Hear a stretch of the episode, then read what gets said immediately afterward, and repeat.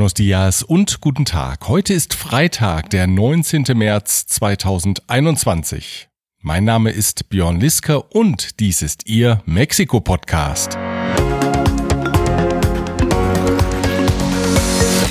Diese Ausgabe erreicht Sie mit der freundlichen Unterstützung von Global Mobility Partners, Ihr Spezialist für Umzüge von und nach Deutschland. ICUNet Group. Wir beraten, trainieren und begleiten Ihr Unternehmen und Ihre Assignees interkulturell weltweit. Von Wobesser Sierra, Ihre Anwaltskanzlei mit einem spezialisierten German Desk. Rödel und Partner, Ihre maßgeschneiderte Wirtschaftskanzlei. Der Baum der siegreichen Nacht ist diese Ausgabe betitelt und das bezieht sich auf einen interessanten historischen Perspektivwechsel mit Blick auf eine Nacht vor gut 500 Jahren. Ein neues Erdölfeld haben die Pemex-Experten entdeckt. Nicht mitfeiern darf allerdings der nun ehemalige Gewerkschaftschef der Erdölarbeiter Carlos Romero de Champs. Und die Geolokalisierung wird für die Nutzer mobiler Bank-Apps ab nächster Woche Pflicht. Das sind einige Themen dieser Ausgabe, die auch von folgenden Firmen unterstützt wird. Kernliebers, der globale Technologieführer für hochkomplexe Teile und Baugruppen mit den Schwerpunkten Federn und Standsteile.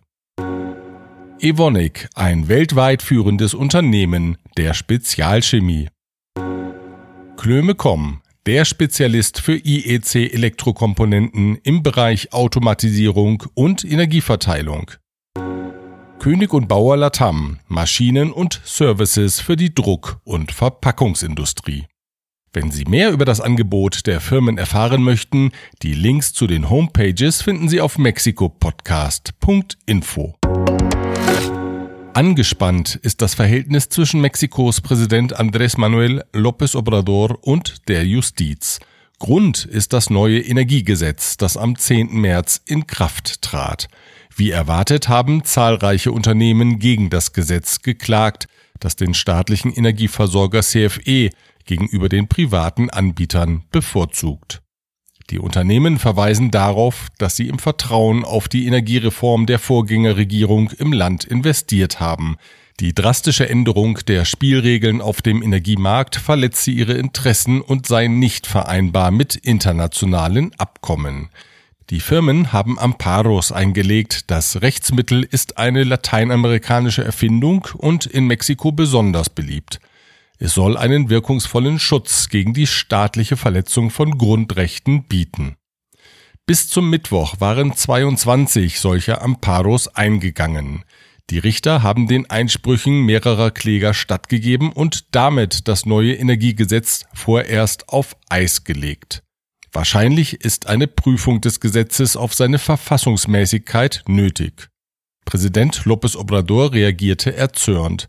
Er forderte in einem Schreiben den Vorsitzenden Richter des obersten Gerichts auf, die Richterkollegen zu durchleuchten, die den Amparos stattgegeben haben.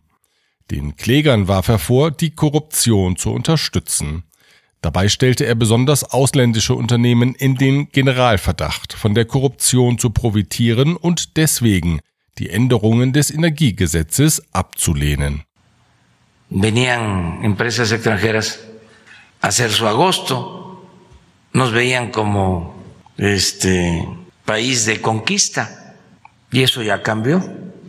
Pero como son intereses que tienen que ver con grupos financieros, con grupos empresariales, con los medios de comunicación, con los intelectuales orgánicos, desde luego con jueces, con magistrados, con ministros, con legisladores. Entonces ese es el fondo del asunto. Sollten die Richter zu dem Entschluss kommen, dass das Energiegesetz unvereinbar mit der Verfassung ist, will López Obrador eine Verfassungsänderung durchsetzen.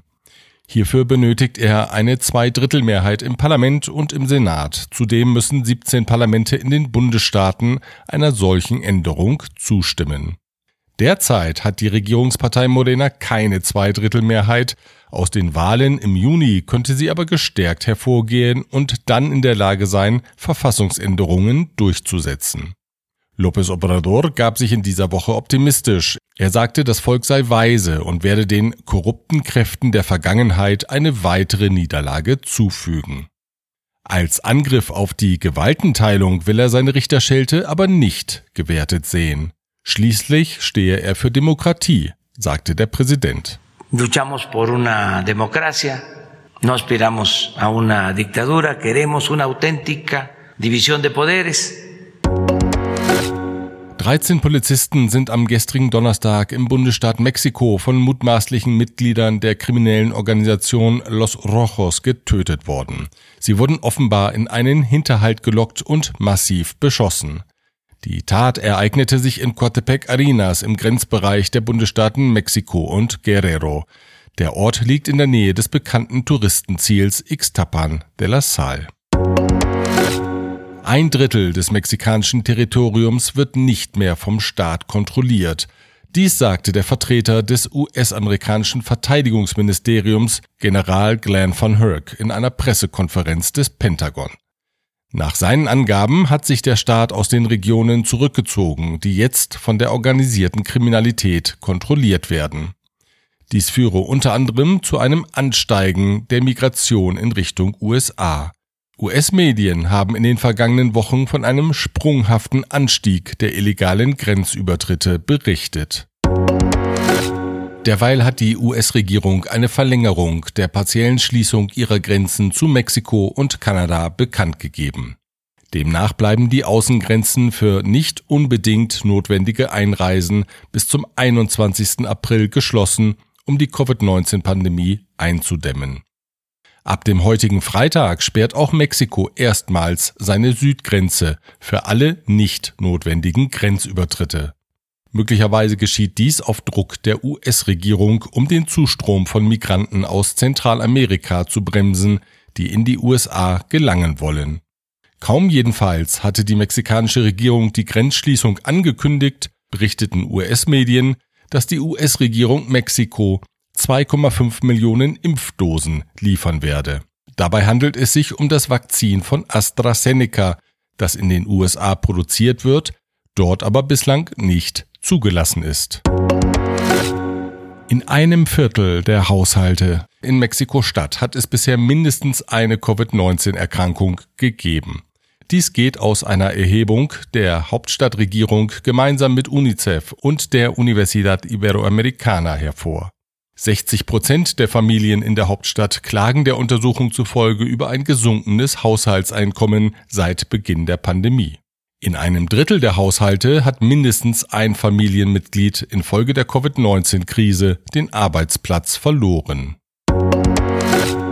An Covid-19 gestorben ist in der vergangenen Woche der Saxophonist der Musikgruppe Maldita Vecindad, Eulalio Cervantes Galarza. Der als Sax bekannte Musiker wurde 52 Jahre alt. Sein kräftiger Sound trug zum Erfolg der Band bei, die eine ganz spezielle Mischung von Musikstilen charakterisiert. So fließen Rock- und Punk-Elemente ebenso ein wie Ska und Danzon.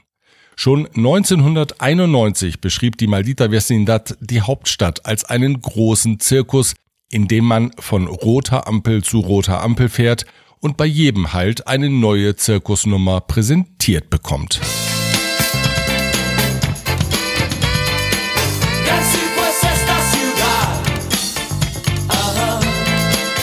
Ist 30 Jahre alt, klingt aber aktuell wie damals. Mexiko-Stadt als ein riesiger Zirkus, der Tag für Tag für Überraschungen sorgt und eins ganz bestimmt nie wird.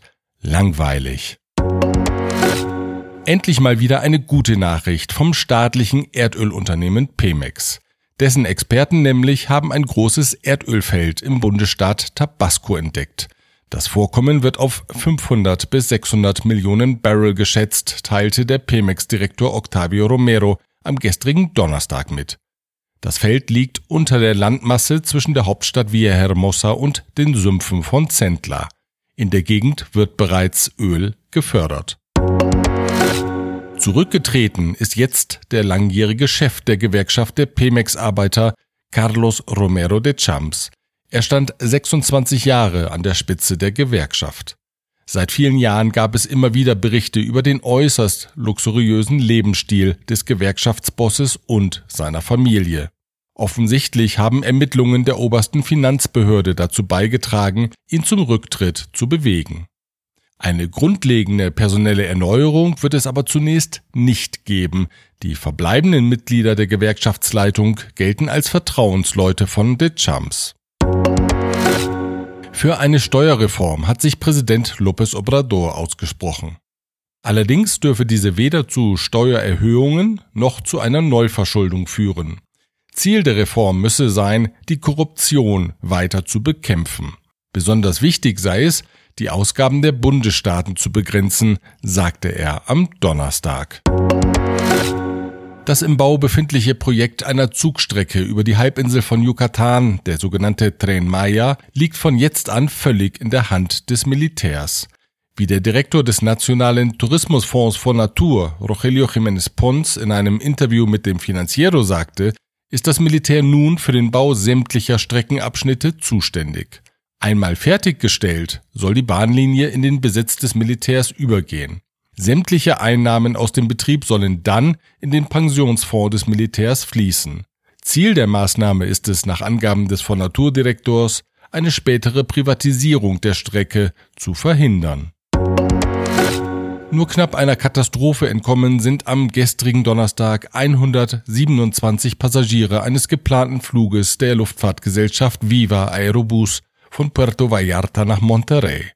Beim Startversuch brach offenbar das vordere Fahrwerk, die Maschine stieß mit der Nase auf die Startbahn. Verletzt wurde dem Vernehmen nach niemand. Mexikos Bankkunden müssen für die Nutzung von mobilen Banking-Apps demnächst der Geolokalisierung ihrer Handys zustimmen. Das Einverständnis wird von den Apps in diesen Tagen abgefragt. Bis zum 23. März sollten Kunden die Option bestätigen, wenn sie die Apps weiter nutzen wollen, teilte jetzt der Bankenverband mit. Die Maßnahme geht auf eine gesetzliche Regelung aus dem Jahre 2019 zurück, die unter anderem Geldwäsche verhindern soll. Experten zufolge kann die Geolokalisierung beim mobilen Banking dazu beitragen, verdächtige Zahlungsvorgänge zu erkennen. Datenschützer hingegen bezeichnen die generelle Erfassung der Bewegungsdaten aller Bankkunden mit mobiler Banking-App als übertrieben. Wir bleiben beim Thema digitale Sicherheit. Vor einem Jahr begann für viele von uns eine neue Wirklichkeit, nämlich das Arbeiten im Homeoffice. Seither fließen Firmendaten verstärkt durch die heimischen Netzwerke. Für Cyberkriminelle ist das prima, für Internet-Experten dagegen ein Grund, graue Haare zu bekommen. Denn Mexiko gehört schon seit Jahren zu den Ländern, in denen Internetattacken besonders häufig auftreten. Warum ist das so, habe ich Uwe Fischer gefragt. Er ist Geschäftsführer von Security Consulting Mexiko. Es gibt ein paar Hintergründe, warum es in Mexiko jetzt so diese hohe Anzahl von Attacken gibt. Zum einen, es gibt keine richtige Rechtsprechung in, in, in Mexiko zu dem Thema. Es gibt kein Gesetz, das die Strafverfolgung der Cyberkriminalität äh, regelt. Es gibt ein, einige Entwürfe und die werden auch derzeit in Kommissionen in der Regierung diskutiert. Und hoffentlich wird bald mal ein, ein Gesetz hier äh, formuliert. Aber zurzeit heute gibt es dieses noch nicht. Und ein zweiter Faktor ist, im Jahre 2001 wurde in Budapest ein Abkommen unterschrieben. Dort sind bislang 56 Staaten beigetreten. Mexiko ist Beobachter äh, dieses Abkommens, hat es aber noch nicht unterschrieben. Ne? Und Ziel dieses Abkommens ist es, eine länderübergreifende Strafverfolgung zu ermöglichen und auch die Mitarbeit unter den Ländern zu regeln. Wie gesagt, bislang hat Mexiko sich noch nicht dazu entschieden, dem Abkommen beizutreten. Und das führt natürlich dazu, dass die Kriminellen Mexiko doch als ein, ein sehr attraktives Land sehen, um Attacken durchzuführen. Worauf sollten Privatpersonen und Unternehmen denn achten, um sich vor Kriminellen im Internet zu schützen? Haben Sie da ein paar Tipps für uns? Hier gibt es jetzt von meiner Seite ein paar Tipps, die sicherlich helfen können, aber nicht die Gesamtheit aller möglichen Schutzmaßnahmen darstellen. Ich will es mal ganz kurz jetzt äh, einmal auf den Punkt bringen für Privatpersonen. Die häufigste Ursache, die zu Verlusten führen kann, ist der Diebstahl persönlicher Daten, wie zum Beispiel Daten zu Bankkonten oder Kreditkarten. Meine Empfehlung ist, niemals persönliche Daten über E-Mails oder SMS-Nachrichten weiterzuleiten. Am sichersten ist es selber dann bei der Bank anzurufen, um eine mögliche Anfrage zu bestätigen, aber nie äh, über Internet irgendwas rausschicken. Lassen Sie sich auch nicht einschüchtern, wenn jemand Sie in aggressiver Weise unter Vortäuschung einer Notsituation zum Beispiel um Geld bittet. Diese Art von Betrug wird normalerweise von Gefängnisinsassen durchgeführt, gerade hier in Mexiko, sehr bekanntes Thema und hat ebenfalls äh, nur das Ziel, die Zahlung von Geldmitteln zu erwirken. Hinsichtlich der Unternehmen, die sich vor Cyberattacken schützen wollen, äh, die wichtigste Waffe, die wir haben, ist eigentlich die Schulung unserer Mitarbeiter. Äh, Studien belegen, dass ungefähr 95 Prozent der erfolgreichen Attacken über einen Mitarbeiter ins äh, Netzwerk geraten. Dann ist es wichtig, regelmäßig Backups ihrer Daten zu machen. Sollte eine Attacke stattfinden, können alle Daten dann gelöscht werden, um danach die Systeme neu äh, zu restaurieren. Dann sollte man in den Firmen ein Computer Incident Response Team einrichten, das sogenannte CIRT, na, um im Ernstfall schnell und effizient reagieren zu können. Empfiehlt der Geschäftsführer von Security Consulting Mexiko, Uwe Fischer der auch noch einen Tipp für alle hat, die sich über die aktuelle Bedrohungslage informieren möchten.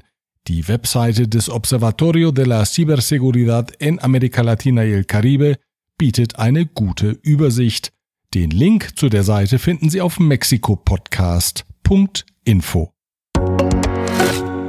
Die anhaltende Trockenheit im Land hat in den vergangenen Wochen zu Waldbränden in mehreren Bundesstaaten geführt.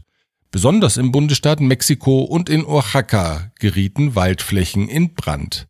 Zudem wurden jetzt die ersten Wasserrationierungen bekannt gegeben.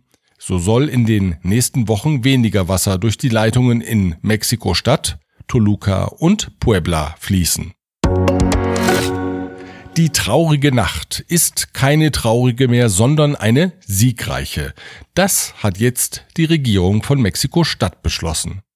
Bekanntlich erinnern die Überreste eines mächtigen Ahuehuete-Baums an der Calzada Mexico-Tacuba an jene Nacht, in der der spanische Eroberer Hernán Cortés eine schwere Niederlage in Tenochtitlan, dem heutigen Mexiko-Stadt, erlitt. Das Ereignis jährt sich in der Nacht vom 30. Juni auf den 1. Juli zum 501. Mal. Der Legende nach hielt Cortés mit seinen verbliebenen Männern auf der Flucht an der besagten mexikanischen Zypresse inne um durchzuschnaufen und bittere Tränen über die Niederlage zu vergießen. Seither ist der Baum als Arbol de la Noche Triste bekannt, was indes ja nur eine Seite der Medaille beleuchtet, nämlich die der spanischen Eroberer. Die Azteken sahen die Sache naturgemäß ganz anders, dankten den Göttern und feierten ihren Sieg. Diese Perspektive nahm jetzt auch die Hauptstadtregierung ein. Der Baum der traurigen Nacht heißt fortan Baum der siegreichen Nacht. Wieder geöffnet sind jetzt die Bowlingbahnen in Mexiko-Stadt. Allerdings ist der Betrieb nur bis zu einer Kapazität von 20 Prozent erlaubt. Beeilen Sie sich also, wenn Sie Lust haben, alle Gedanken an Covid-19 mal so richtig wegzukegeln. Soweit der Überblick aus Mexiko. Kommen Sie gut ins Wochenende. Wir hören uns wieder am nächsten Freitag, wenn Sie mögen. Ich freue mich auf Sie. Bis dahin.